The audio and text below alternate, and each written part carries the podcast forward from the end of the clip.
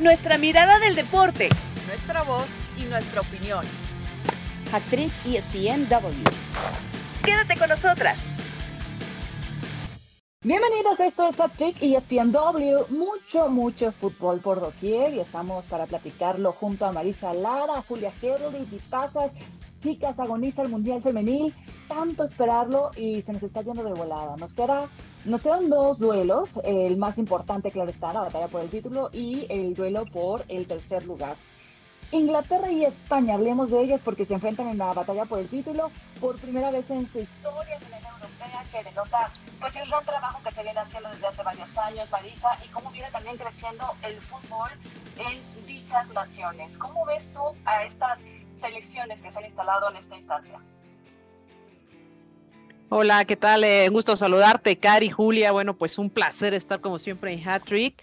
Y la verdad es que eh, pues han llegado las mejores, ¿no? La que, las que mejor han hecho el trabajo, porque corazón hemos encontrado en todas eh, las elecciones, me parece, cada una luchando desde su trinchera con sus recursos.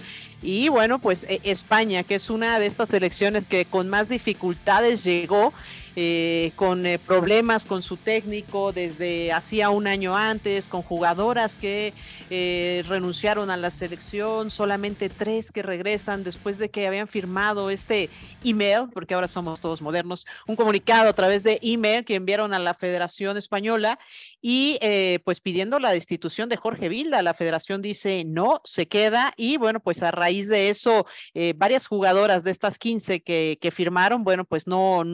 Eh, no regresaron más que tres, ¿no? Paredes, Jenny Hermoso y por supuesto Alexia Cutellas, y evidentemente por el nombre, la categoría y la jerarquía que tienen. Y ahora, bueno, son ellas mismas las que han comandado a esta selección a estar en una final de Copa del Mundo haciendo buen fútbol, teniendo buenas individualidades, motivadas mentalmente, fuertes, sobreponiéndose a todas las adversidades. Y bueno, Bonmatí, que ha sido también espectacular, eh, del Castillo, Sanma Parayuelo, que ha sido una revelación y, y está llamada a ser la revelación de este mundial. Alba Redondo también, eh, que lo ha hecho muy bien. En fin, tiene un gran equipo el equipo español. Y por su parte, Inglaterra, Cari Julia, que es otra selección que se ha sobrepuesto también a adversidades, pero del tema de lesiones, porque muchas jugadoras se lesionaron previo a, este, a este mundial y algunas se quedaron en el camino, pero ha podido contar con un cuadro titular espectacular, ¿no? Con Millie Bright ahí en la defensa central, que es su capitana y es la que comanda todo desde atrás con esta visión, con Carter, Greenwood, ahí adelantito, eh, Walsh, Stanway, eh, Bronze, Daly, bueno, Hem, Kelly y, todas las que están eh, en esta selección, ha sido espectacular, una selección que funciona, anota, que está bien aceitadita, que lleva eh, tiempo trabajando juntas y bueno, ya lo platicaremos también ahí comandadas eh, por su entrenadora Sarina Bigman que ha estado en boca de todos ahora porque eh, la pretenden en Estados Unidos, porque se menciona que podría dirigir la selección varonil más adelante, en fin, pero creo que es una final pareja y que va a dar buenas satisfacciones. Mi querida María, has tocado varios puntos que quiero que vayamos desmenuzando poco a poco. Eh, Julia, con el gusto de saludarte como siempre. Eh, de entrada, ¿qué significa que tengamos una final europea? Porque, pues lo que es un hecho es que este trofeo va a regresar al viejo continente luego de 16 años. Sí, igualmente, Cari Linda Marisa, qué gusto estar con ustedes en una nueva edición de Hat-Trick. Bueno, habla del nivel, ¿no? De, de estas eh, federaciones que se están tomando las cosas en serio en cuanto al fútbol femenil. Em, unas no tanto, también lo tendremos que mencionar, por supuesto, más adelante, pero, pero del nivel de las jugadoras y, y a nivel de clubes, no tanto de la federación, eh, pero clubes como el Fútbol Club Barcelona, que es el que sostiene básicamente a esta selección española, en Inglaterra las cosas con, el Chelsea, con el Manchester United, con el, con el, Arsenal, con equipos que están haciendo las cosas muy, muy bien y que son eh, que tienen la base, ¿no? De estas, de estas dos selecciones. Veíamos competir a la selección de Brasil, tal vez un poco decepcionante que no llegara a mejores instancias después de ser las campeonas de, la Copa América Femenina el año pasado. Las vimos también perder frente a Inglaterra en esta primera edición femenil que se hace de la finalísima. Eh, lo platicaba eh, el día de ayer con Marisa. Por supuesto, la excepción más grande, em, la selección de Estados Unidos, que vimos ya pues eh, dar un paso al costado, ¿no? A su técnico, eh, el que desde mi punto de vista muy personal le quedó, le quedó grande el puesto, no supo qué hacer con un grupo eh, tan lleno de talento como es el, el, Estados Unidos que buscaba pues repetir lo hecho en el Mundial pasado, esa cuarta estrella y la tercera de forma consecutiva. Pero para mí es un reflejo del nivel, ¿no? De, de lo que vemos en estos momentos en Europa, eh, Suecia, una, una liga como la Obos Damallsvenskan eh, que viene no es de, del nivel competitivo como pueden ser eh, em, la FA Women's Super League, pero que, que, que son estas, e, estos niños de talento, ¿no? Donde salen muchas jugadoras que dan el salto a esas otras grandes ligas y, que pues ahí vemos el paso de, de, la selección de Suecia por, por su liga local, eh, por supuesto. Para mí también, como dice Marisa, coincido, llegan las dos mejores selecciones, las que atraviesan el mejor momento futbolísticamente, con bajas importantes eh, con Inglaterra, la ausencia de Bethany Mead, eh, de Frank Kirby, de Leah Williamson, que para mí es una de las jugadoras más importantes, la jugadora del Arsenal, y aún así, ¿no? Con, con ese timonel que es Sarina Bigman, que es la mejor directora técnica actualmente con las bases que tiene, con lo que logró con su selección con Países Bajos y ahora con la selección de Inglaterra queriendo coronarse, lo hizo en la Euro, lo hizo en la finalísima y ahora llevándolas a la final del Mundial. Y la selección española, que también desde mi punto de vista se sostiene a base de puro talento, ¿no? Dejando fuera lo que está sucediendo en el banquillo, lo que está sucediendo con Jorge Vilda, que además lo hemos visto cuando, como han venido ganando fuera de ese tropiezo fuerte que tuvieron con la selección de Japón y, se nota, ¿no? Creo que estarás de acuerdo, eh, Marisa, Cari, eh, viene un triunfo, avanzan a la semifinal, avanzan a la final y no hay un solo abrazo con Bilda y no hay un, no estrechan la mano con su entrenador, eh, su entrenador y ahí se ve el tipo de relación que hay, ¿no? Que, que, varias de ellas, mencionabas a Aitana Bonmatí, el gran momento que atraviesa, se hablaba también de, de que estuvo involucrada en este tema de las exigencias, más que, más que del cambio de entrenador que venía implícito, sino de la profesionalización, ¿no? De la selección española femenil al nivel que está profesionalizada la selección varonil. Decía, bueno, nosotros eh, este, eh, hacemos estos viajes y la selección varonil lleva esto. ¿Por qué nosotras no llevamos esto? ¿Por qué nosotras no viajamos en avión? ¿Por qué nosotras no tenemos los mismos derechos? Y de ahí va, claro, que tengas al único director técnico en un mundial que nunca había dirigido a un, a, un, equipo de manera profesional, ¿no? Y que le des el cargo de la selección femenil que, que está plagada de talento y que han llegado hasta esas instancias desde mi punto de vista, a pesar de y no gracias a Jorge Vilda, pero eso es otro tema aparte, vamos a ver una gran final. Estos temas con el entrenador de La Roja fue en septiembre de 2022 y como bien decía Marisa, no se sabía con claridad si regresarían dichas jugadoras, al final vuelven tres, pero se nota, yo creo que se ha permeado al final este tipo de roces con el entrenador. A ver, cualquiera a lo mejor en un trabajo puede entender que no necesariamente eh, tienes que ser amigos de todos tus compañeros, pero sabemos lo importante que es en el deporte de alto rendimiento eh, tener cierta conexión con tus eh, guías, con tu entrenador en este caso, y sí creo que se ha notado como esta, pues no sé si desconexión exactamente, pero eh, eh, que no haya a lo mejor como esa fusión, como si se experimenta del otro lado, ¿no? Con Inglaterra. Eh, Japón, por ejemplo, mostró el camino en este mundial de cómo se le puede ganar a la Roja. En algunos partidos donde la Roja no partía como favorita, termina resolviendo el juego, pero a mí siempre, bueno, no siempre, pero algunas veces me ha dejado como esta sensación de, ah, quizá no eh, un encuentro redondo, eh, un partido completo de 90 minutos con un tremendo despliegue de fútbol. Eh, en posesión, obviamente no se les discute nada, pero, pero me parece que quizá no tienen ese juego limpio y en bloque que sí presenta la selección de Inglaterra, Mari. España quizá más con individualidades de sus jugadoras. ¿Te parece? ¿Voy bien por ahí? Sí, sí, sí, me parece que sí. es decir, em, sí tiene individualidades y vamos, tiene eh, lo que quiero recalcar también es el estilo de juego, ¿no? Este estilo de juego que habla de una posesión de balón, que habla de un toque en corto, que habla de traer el balón por, por abajo, ¿no? De utilizar cuando se puede las bandas, pero utilizan mucho el medio campo. Es, es una selección que con este tipo de fútbol se hace vistosa con el balón, no teniendo el balón se le complica muchísimo. Y por el otro lado, pues sí, una selección inglesa que eh, eh, la mejor manera para describirlo es como un juego fluido, un juego disciplinado, limpio, balón largo, que salta rápido a la media cancha, ¿no?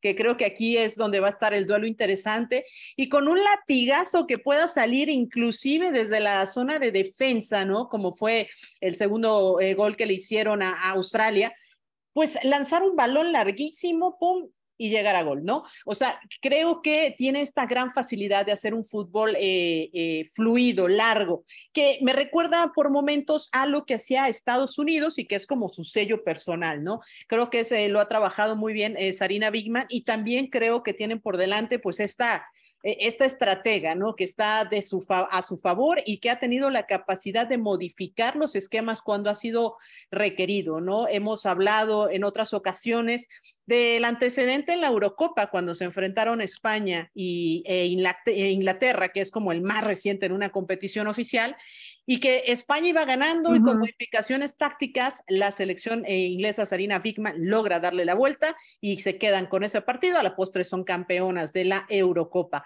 Pero vamos, a lo que quiero llegar es que puede ser un partido muy parejo, con dos estilos de juego muy distintos y que se va a imponer, bueno, quien sepa aplicarlo mejor y sepa sobreponerse a las debilidades y a las fuerzas del otro que ahí es donde la balanza, me parece, Marisa, está un está muy inclinada para el lado de Inglaterra, de cómo Sarina Bigman, eh, ahí la diferencia está en la capacidad eh, de los entrenadores, ¿no? Del banquillo y cómo Serena Bigman tiene mucho más respuestas y, dominio, dominio del partido desde, desde su rol, por supuesto, de entrenadora de lo que pueda tener Jorge Vilda. Ahora España, donde ha sufrido, ha sido defensivamente, ¿no? Y como bien dices, Inglaterra tiene un juego muy ofensivo, un juego directo y un juego que puede sorprender por ahí a la línea defensiva de la Roja y por ahí puede ser interesante lo que pueda conseguir la selección inglesa. Me parece un duelo muy parejo, pero por ahí tal vez nos podríamos inclinar por las respuestas que podrían venir desde el banquillo del lado de Sarina Bigman y esa capacidad que tiene, y lo vimos en la final de la Euro frente a una selección como Alemania, ¿no? Eh, y cómo ha venido dirigiendo a esta selección, a esta selección inglesa, que además hay que recordar va a tener de regreso a Lauren James para la final frente a España. Exactamente. Las inglesas, recordemos que obtuvieron pleno de victorias en la primera ronda y después sí es cierto que por ahí ante Nigeria, si no me equivoco, eh, fue quizá uno de los partidos que más se les complicó, pero como que han tenido un recorrido mucho más entero.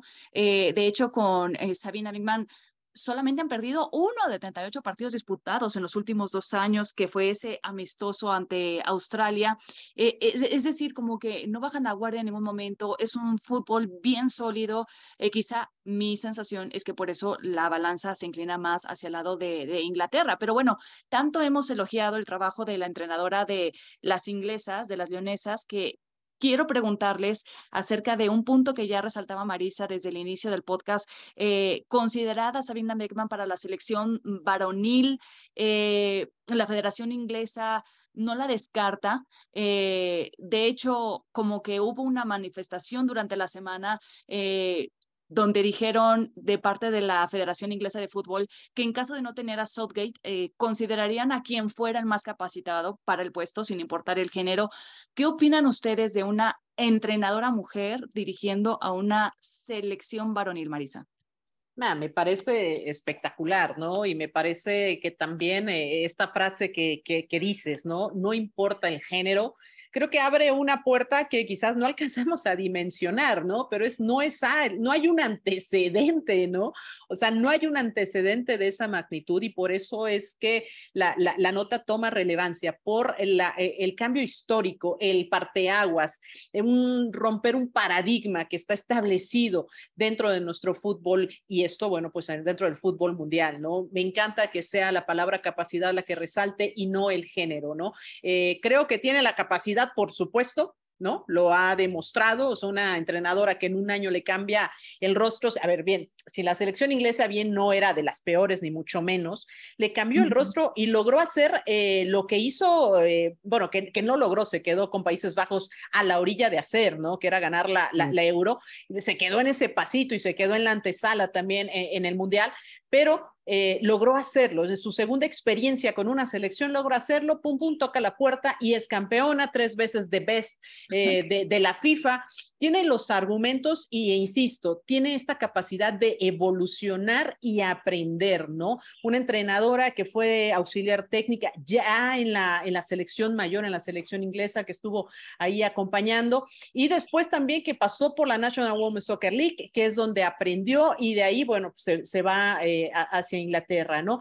Pero que tiene, me parece, una buena eh, formación sólida y que puede hacerlo, ¿no? Eh, en cuanto a dirigir a varones y dirigir a mujeres, sí hay una diferencia, pero creo que los, los principios técnicos y tácticos, esos no tienen género. Entonces, creo que tiene toda la capacidad.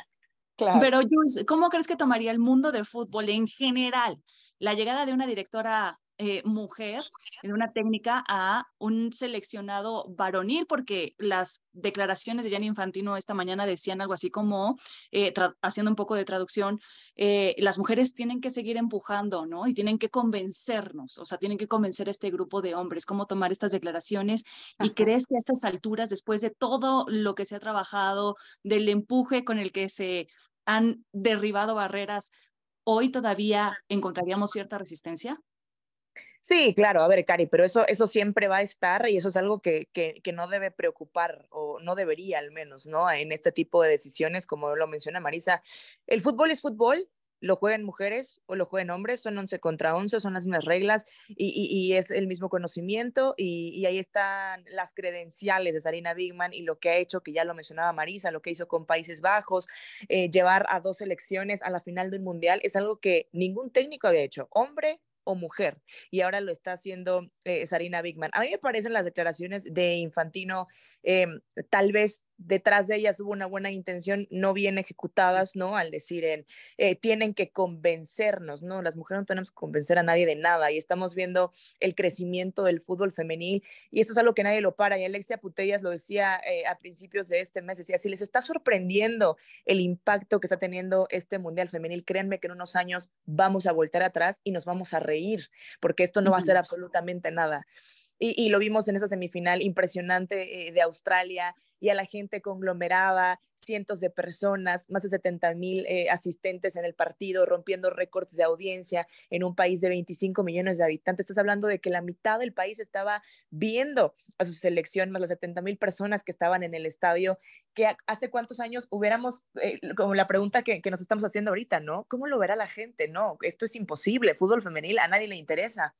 Entonces, es momento, como, como, lo, como lo mencionaba Marisa, de romper estos, estos paradigmas de, del debe ser y esto no debe ser, pero ¿por qué no debe ser? ¿No? ¿Por, por qué no? Si tienes a, una entrenadora, una directora técnica como Serena Bigman, em, con todos los méritos, con todas las credenciales, con todo el talento, con todo el conocimiento, ¿por qué no pensarlo ahora? Claro que, que, sería eh, romper con lo tradicional, además hablando del fútbol inglés, ¿no?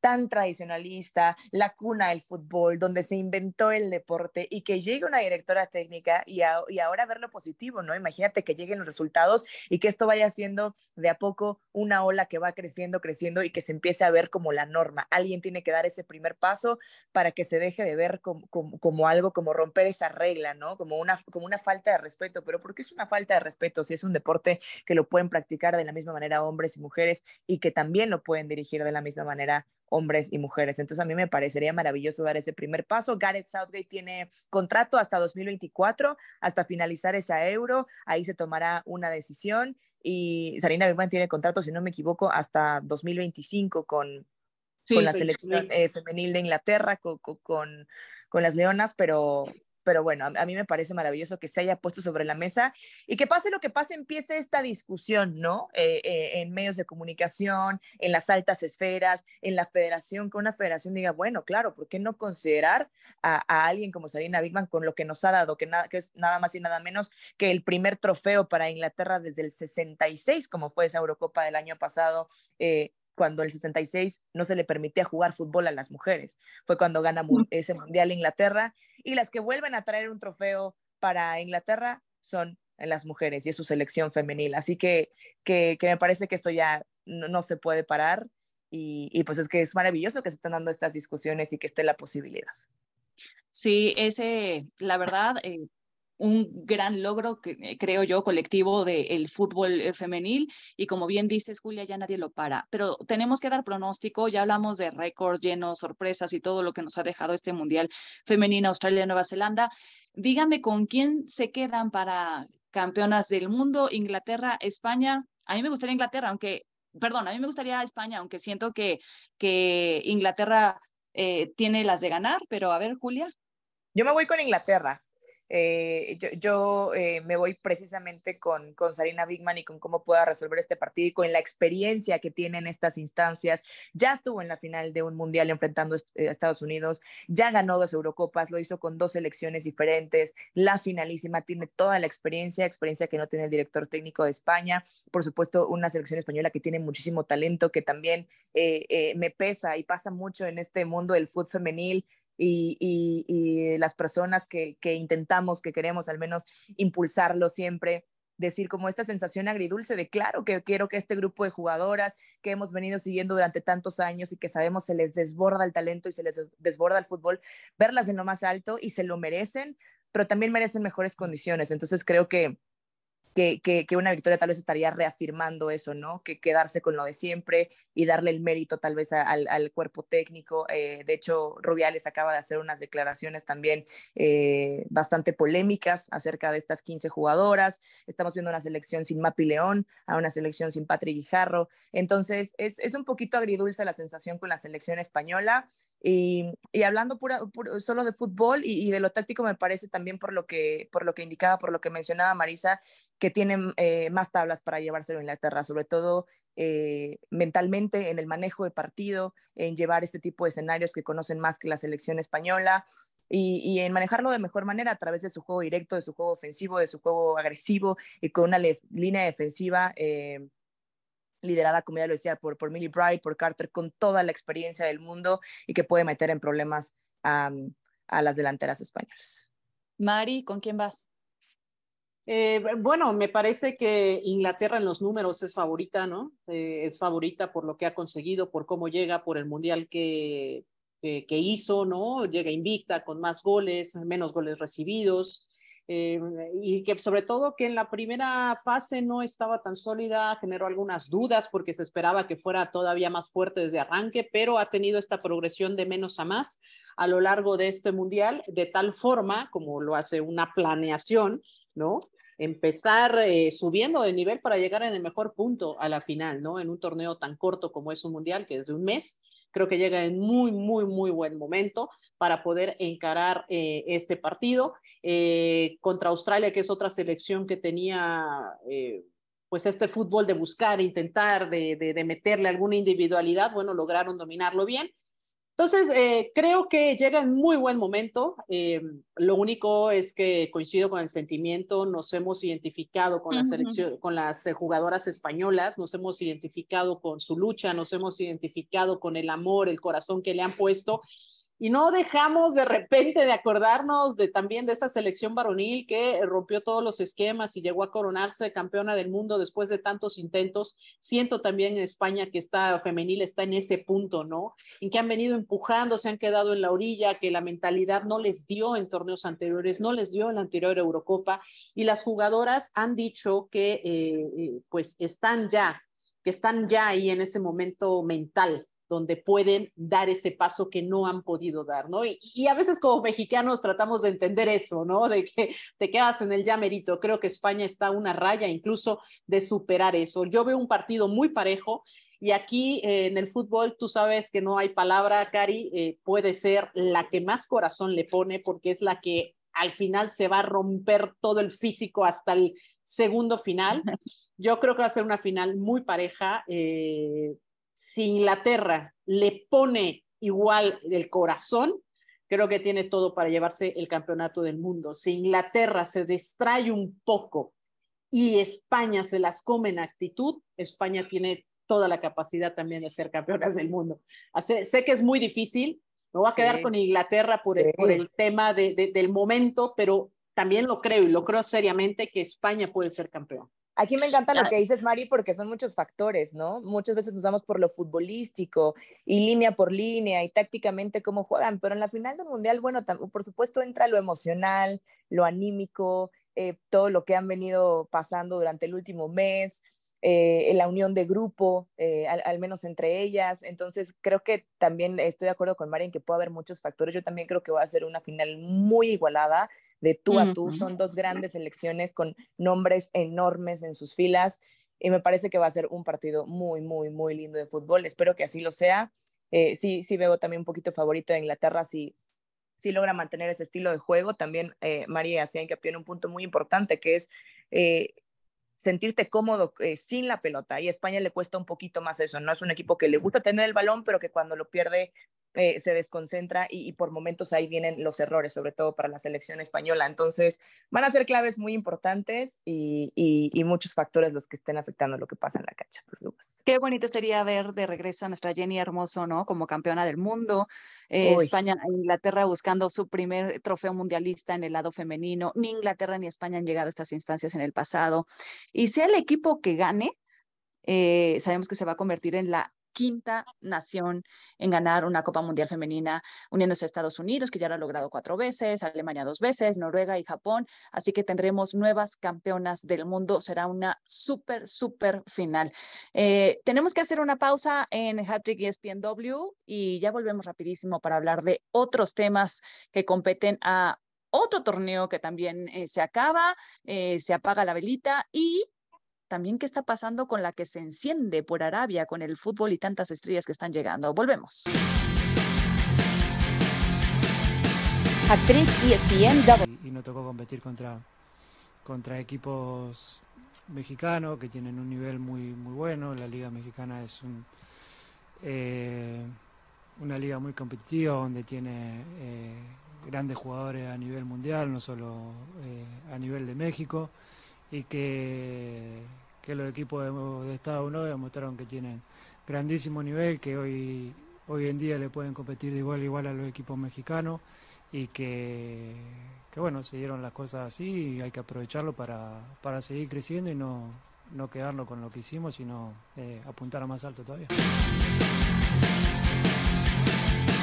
Estamos de regreso en el Hattrick ESPNW. Ya escuchábamos las palabras de Lionel Messi hablando de lo que ha sido su llegada a Miami, un lugar donde sí es feliz a diferencia de lo que vivió en París y se está notando, ¿verdad? En lo que ha sido la competición en la League's Cup, elogiando por ahí, echándole flores a la Liga MX, eso sí, advirtiendo que ya están de tú a tú con la MLS. En fin, Inter de Miami ha pasado en un mes de ser el peor equipo del MLS, con 11 partidos seguidos sin ganar sido ahora un conjunto arrollador con seis triunfos consecutivos, finalista de la League's Cup.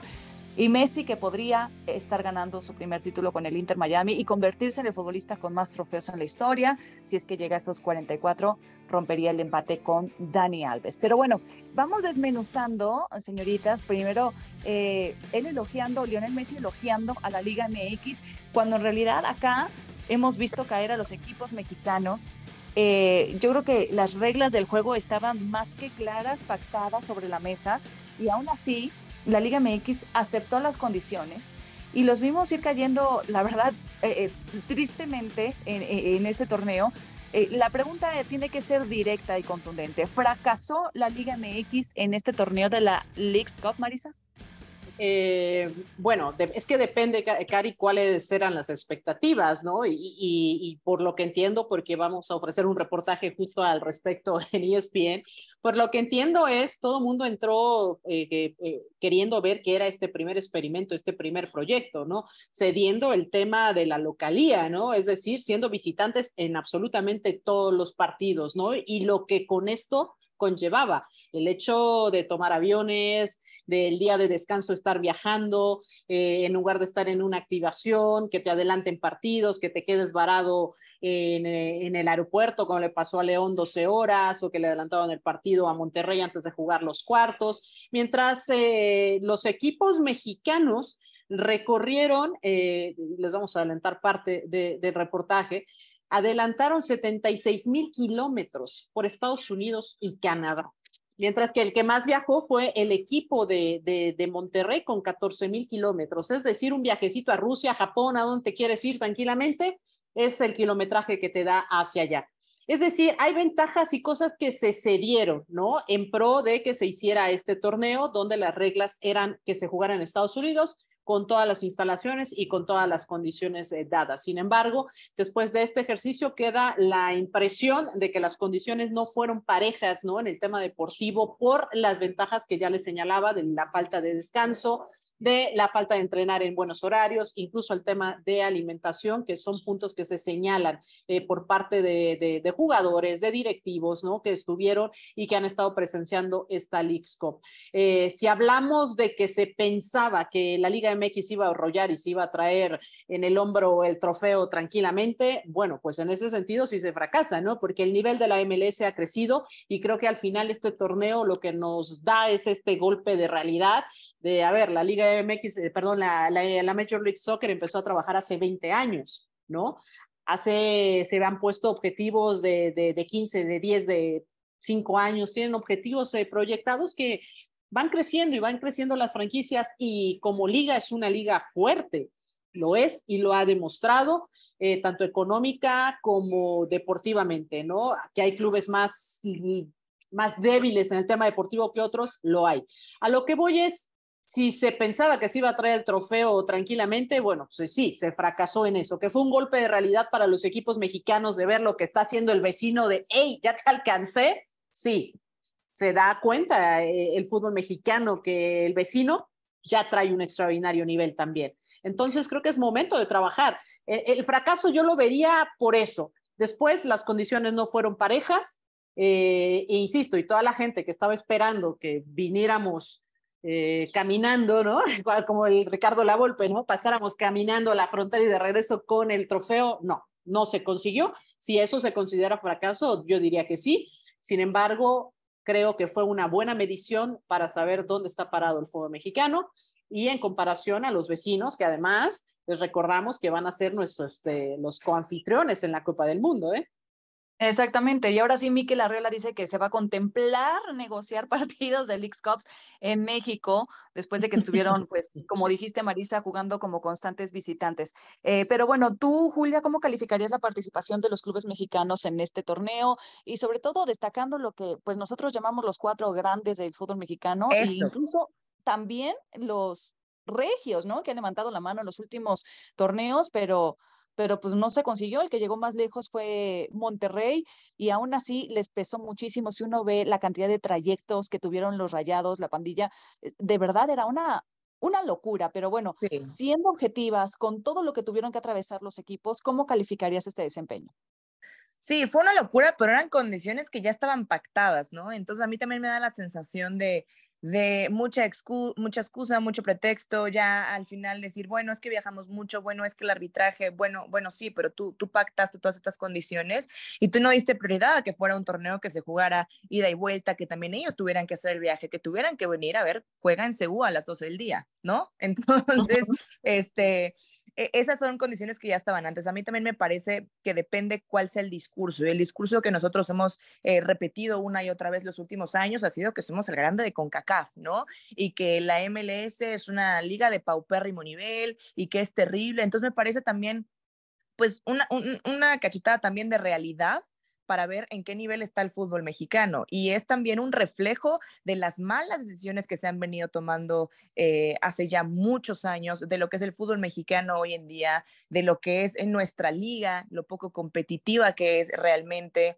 eh, que no importa si quedas en último lugar, no importa, no pasa absolutamente nada, ¿no? Entonces, eh, ahí están equipos que no merecen estar. Podríamos también hacer una evaluación, como bien lo dices, bueno, Vamos a evaluar entonces, no al último lugar de la tabla del torneo pasado, pero ok, ¿por qué despacharon a Chivas de esa manera, ¿no? Al subcampeón del fútbol mexicano. Eso sí, también podemos decir, la palabra fracaso me parece muy fuerte, pero eso sí tal vez, eh, pues, sea un parteaguas para decir, bueno, ¿qué está pasando, no? Oye, pero eh, eh, Julia, ¿no será más un fracaso? Y, y me quedé pensando, porque bueno, sí, se aceptaron las condiciones, pero el fracaso me parece que viene más bien a nivel directivo, ¿no? A, claro. A, nivel gerencial, ¿no? Me estaba acordando. El fracaso son las decisiones que toman nuestros dirigentes desde hace mucho tiempo. Y en este caso, Miquel Arriola, y es que no dejaba de, de, acordarme de, ay, se me fue, del expresidente de Pumas, eh, que está en grupo, ay, ahorita me acuerdo, ahorita me acuerdo.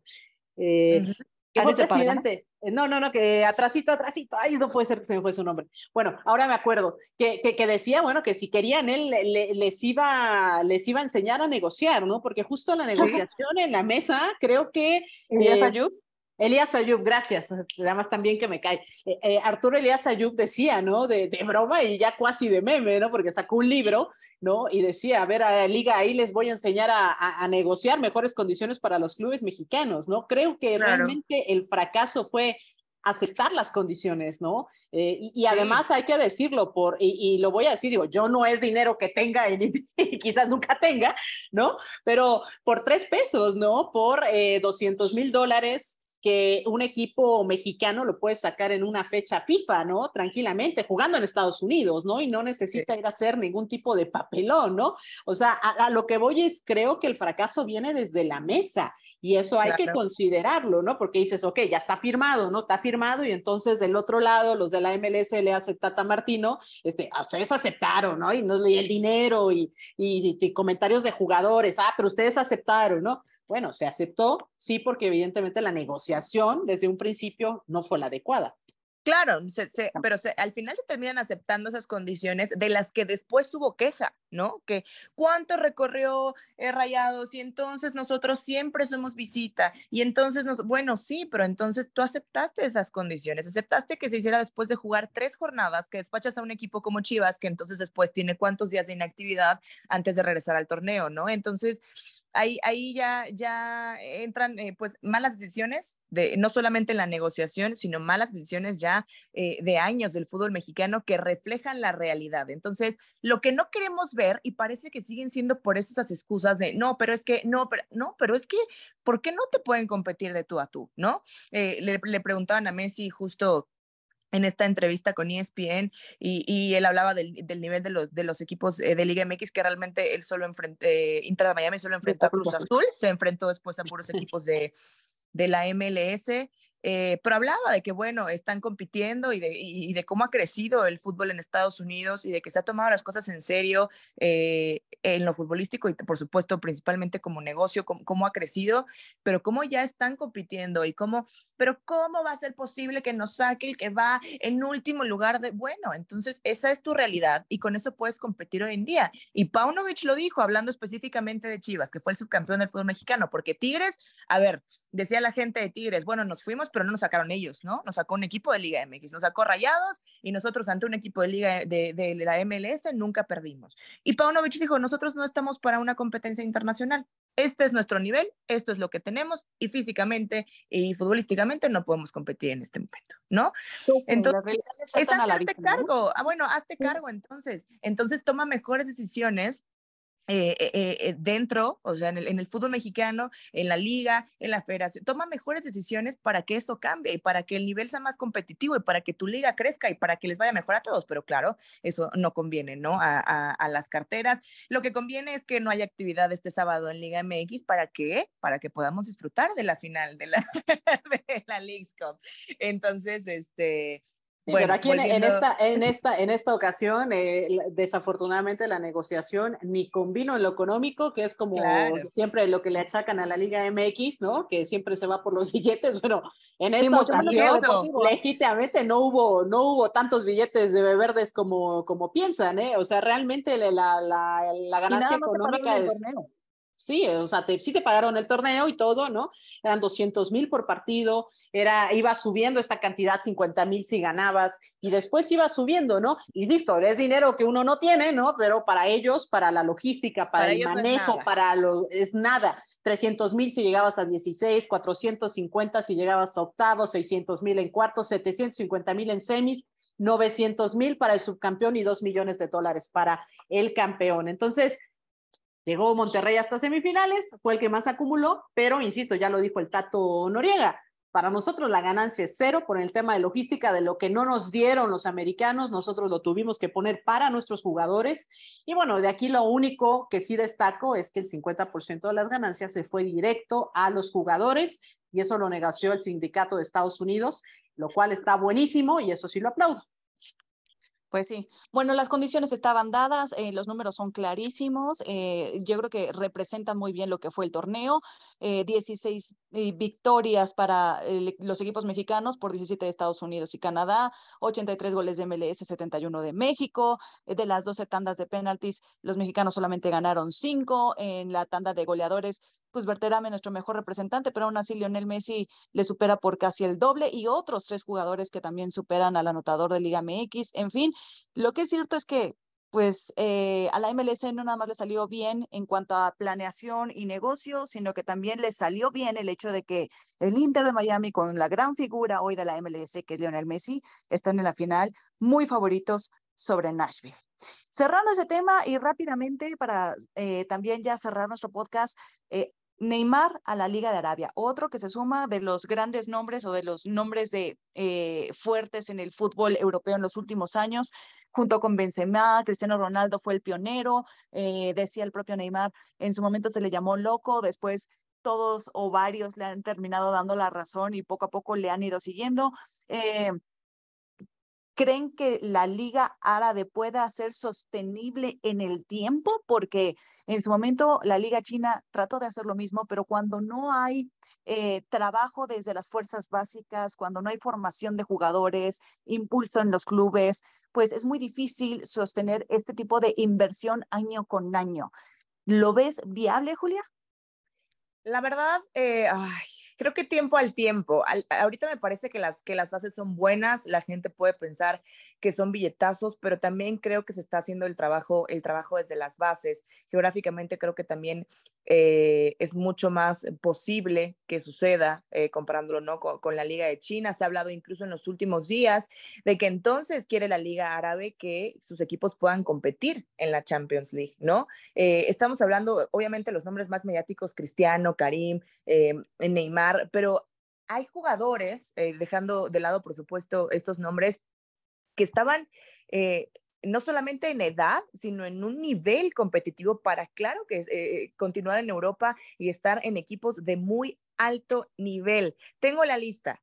Aquí están eh, todos los que han llegado a la Liga de Arabia, al Al Ali Riyad Mahrez, uno de los movimientos que más sorprendió, Eduard Mendy, Franquesia del Barcelona, Roberto Firmino de Liverpool, llegando al Al Ali, al Itihad Club, Fabiño, Ahí está Karim Benzema y Engolo Kanté. Son uno de los nombres. Al Al Nasser, Sadio Mané, llegando del Bayern Múnich, Seco Fofana, Brozovic, Alex Teles, Al Hilal, Rubén Neves, eh, del Chelsea, Neymar Jr., que fue este último nombre que se une, Jordan Henderson, ahí está Al Al Etifak, junto con Jack Hendry y Musa Dembélé. Estamos hablando de, una lista ya muy amplia, ¿no? Ya no son tres jugadores, ya no es, híjole, Cristiano Ronaldo se fue a ver qué va a hacer en Arabia, y Neymar Jr., que sabemos que le encanta el billete y entonces eh, eh, se fue, que, también es curioso y para mucha gente decepcionante, ¿no? Una carrera, lo, que pudo ser, y, creo que quedará eternamente la carrera de Neymar Jr. en lo que pudo ser, ¿no? Este astro brasileño que... La promesa no cumplida. Claro, que el pretexto era siempre, pues, la sombra, ¿no? y me voy del Barcelona porque aquí está la sombra de Messi. Y me voy al Paris Saint Germain, pero es que aquí, y, hasta incluso un tema con Mbappé, que se habló en los últimos días también. Ya con la salida del brasileño, ya Mbappé dijo, bueno, ahora sí vamos a entrenar, ¿no? Muy felices, muy contentos. Pero lo, lo de Neymar es, es eh, a veces me imagino, ¿no? Como estos, eh, como estos cohetes en, en, México de que se, te, se, van. Ya, se, cebó, ya. No, no, ya no, se fueron los que te estaban eclipsando. Se fue Messi al Inter de Miami. Se fue Cristiano Ronaldo a Arabia. Es tu oportunidad de brillar, ¿no? es tu oportunidad de demostrar el, que, el jugador que eres. Nah, me parece que Neymar ya se cebó, como decimos en México, ¿no? Claro, ya pero el ya se mojó, no, lo, el talento lo tenía, pero el tema disciplinario, el tema disciplinario, el tema de las lesiones, no se nos olvide, el tema de la mentalidad. O sea, yo creo que Neymar vive y sigue viviendo de, de, pero, su Marisa, nombre, todos los o sea, no. todos los nombres que acabamos de escuchar, ¿no te parece para decir, híjole, igual hay que esperarnos tantito y dejar de reírnos de la Liga de Arabia?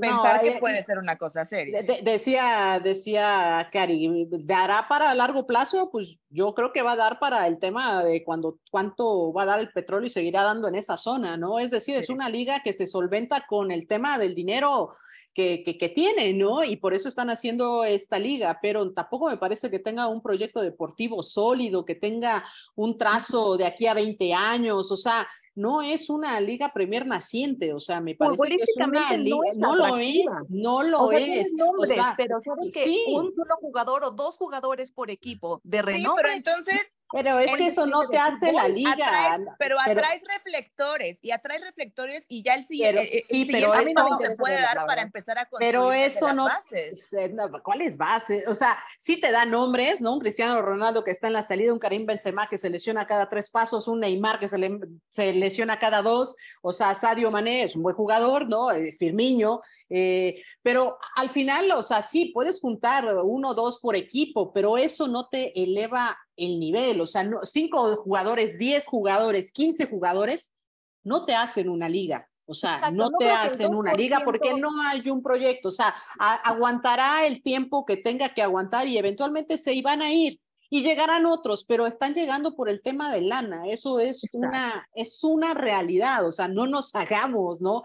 Y que otro proyecto en chiquito podemos hablar. Están los del PSG han demostrado que si no hay un proyecto deportivo sólido, con objetivos, con fuerzas básicas, con todo el esquema y estructura que necesita un club para triunfar, no lo va a hacer a punta de billetazos y eso lo exponenciamos a una liga. O sea, es lo mismo, si no hay un proyecto detrás, no hay objetivos eh, claros hacia dónde quieres ir, te vas manteniendo. Lo vemos en la misma Liga MX, vas cambiando y dando de bandazos cada vez que puedes y corrigiendo acá y tapando acá y destapando acá. O sea, al final, si no hay un proyecto sólido para arrancar algo, va a durar lo que tenga que durar, como los amoríos, vamos a durar lo que tengamos que durar. Yo sería, yo sería cautelosa, yo sería cautelosa para decir que sí y para decir que no. Yo me quedaría en el hay que seguirla de cerca, hay que ver porque ojo, no son solo jugadores, también se están llevando entrenadores. Entonces, eh, a mí me parece que creo que hay, o sea, hay, hay, que, hay que seguirla más de cerca, hay que ver un poquito más, eh, esperar, no decir sí ni no, porque y creo que se quieren tomar el proyecto más serio de lo que nosotros pensamos y que les vaya a funcionar eso. Ojalá, ojalá que sí, ojalá que sí, y hablábamos de la MLS, la MLS con toda la claridad presentó hace 20 años, este es mi proyecto a 10, este es mi proyecto a 20, este es mi proyecto a 5, este es mi proyecto a tal. Ese es un proyecto de una liga naciente que la vemos hoy, 20 años después, dando resultados. Esa es una liga y ese es un proyecto sólido de los cuales hay que aprender. O sea, no es hoy tengo tres inversionistas, hoy tengo cuatro inversionistas, ¿por qué no hacemos una liga? O sea, yo digo, si van a hacer las cosas, tienen tienen el dinero para crear la infraestructura, para crear la estructura, ojalá que lo hagan. A, nosotros no nos beneficia directamente, pero que se beneficie el área del fútbol. Qué bueno, o sea, qué bueno, pero ojalá lo hagan bien. Hay que ver, porque no hay bases, hoy no hay proyecto, no hay formación de jugadores, Hoy nada más es a billetazos, traer los que se pueda y esos en su momento se van a ir porque ya están como más para allá que para acá. Entonces, eh, el 2% de los jugadores de toda tu liga, por más talentosos que sean, no te van a elevar el nivel del resto del 98% de los jugadores que hay dentro de todos los equipos. Si no hay un proyecto deportivo, yo creo que esto va a ser como el intento que en su momento hizo China por también jalarse jugadores. En fin, como dice también Julia, será cuestión de ver, pero a mí mi presentimiento al día de hoy por cómo están manejando las cosas, donde nada más es a ver quién termina contrato, a ver a quién le llena el ojo a base de signos de, de lana, no creo que vaya a ser la fórmula para dar resultados, como si, ya bien lo ponías de ejemplo, Marisa, el proyecto de la MLS a 20 años, paso a pasito se veía venir que de a poco se iba a empezar a comer eh, las ligas, eh, el nivel futbolístico de las ligas que eh, le rodean, en este caso Liga MX. En fin, tenemos que cerrar. Muchísimas gracias por su atención. Otra edición de Hat Trick y ESPNW y nos escuchamos en la próxima. Gracias, Mari. Gracias, Julia. Nuestra mirada del deporte, nuestra voz y nuestra opinión. Esto fue Hack Trick ESPN W.